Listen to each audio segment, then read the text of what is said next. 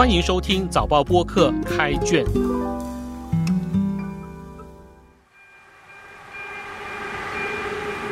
我是联合早报的吴汉军，让我们一起走入新加坡文学的世界。今天分享一首诗《卜相三记》，作者何慧露。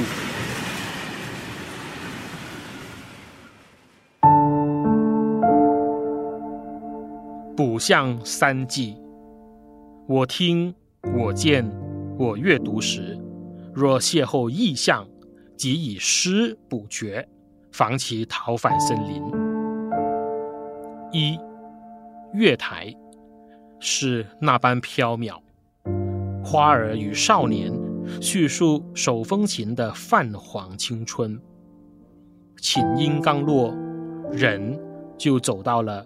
廊道尽头，这才发觉自己的来意，攀越时空的墙头，目睹南下火车载走自己的年少，以及折在行囊里那些早熟的愁绪。赶到石勒坡时，一个人走出丹戎巴葛火车站的拱门，就渐渐掀开。弯弯转转的岁月，如今火车已隆隆穿入浓雾，谁会在哪一个月台等他？二，H 座单层屋，蹲于棱角，无视路过的行人。右边有棵一样老的树，摇动零落的枝叶，遮挡视线。需以远镜扫描他深锁的窗户，胸口那个烙印 Hitch，是否代表天梯，或是汉语拼音之开头 Hitch？无人在乎。鸽子不会飞来，麻雀也不会，只是午后云朵爬过屋顶时，偶有清风。打扫门前空地，一堆碎影。三，轨迹。大草原上的麦田圈，是叠叠重重的生命图腾，起于零，而最终回归于原点。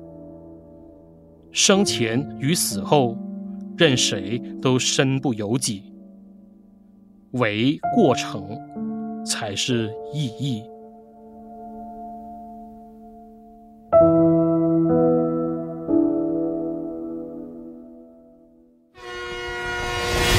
贿赂的《卜相三记》是一首以意象和抽象表达为主的诗歌。作者通过三个片段，分别描述了月台、H 座单层屋和轨迹这三个意象，展现了时间。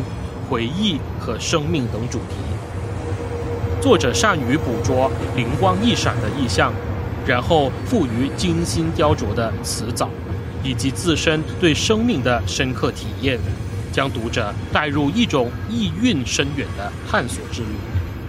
首先是火车月台，借由老旧的月台，加上泛黄的青春和廊道的尽头等描述，作者带我们坐上一列。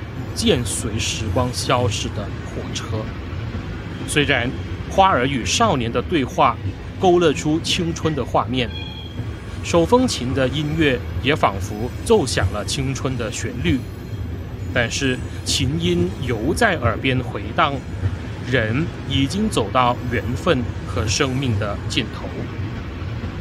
月台成为观察时光流逝的窗口，而南下火车的启动。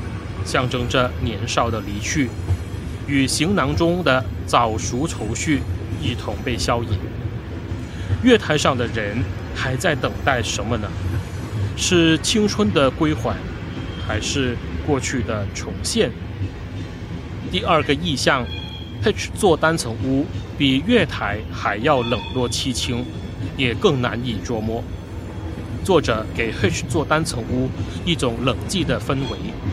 在这孤立的场景中，H 做单层屋被描绘得老旧而深沉。树木的零落枝叶遮挡了窗户，将它深锁在过去的岁月之中。H 字烙印是一个独特的标志，仿佛是作者有意留下一个没有答案的谜题。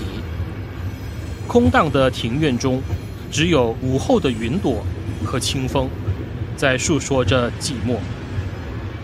这一段通过棱角、老树和深锁的窗户，传达出一种被遗忘、被隔绝的情感，令人不禁会思考那座屋子背后的故事。最后一个意象是轨迹，但这不是一般的轨迹，而是大草原上麦田圈的轨迹，表达了作者对生命的循环和对未知的探寻。麦田圈象征着生命从零开始，最终又回归于原点，体现了生死循环的观念，也强调了生命的必然性。但起点和终点有那么重要吗？作者强调，过程才是意义，表达了对于经历和历程的重视，呈现了作者的哲学思考。从一个平静而深刻的视角，勾勒出生命的流转，让人在面对生命的无常与未知时，不必太过计较结果，因为这样反而会忽略一路美好奇幻的轨迹。《卜相三记》通过巧妙的叙述和意象描绘，引导读者思考被生活忽略掉的重要议题。重新展开一次内心之旅，看着这三只大意象，在诗歌里负重前行。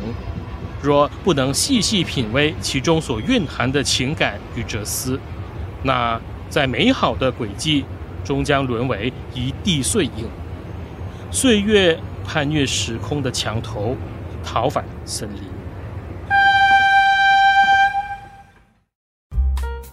开卷每逢星期四更新，节目中的作品可以在联合早报找到。我是吴汉军，今天的节目由联合早报副刊和早报播客制作，赏析写作郑景祥，录音李怡倩，后期制作何建伟。早报播客可以在联合早报以及各大播客平台收听，欢迎你点赞分享。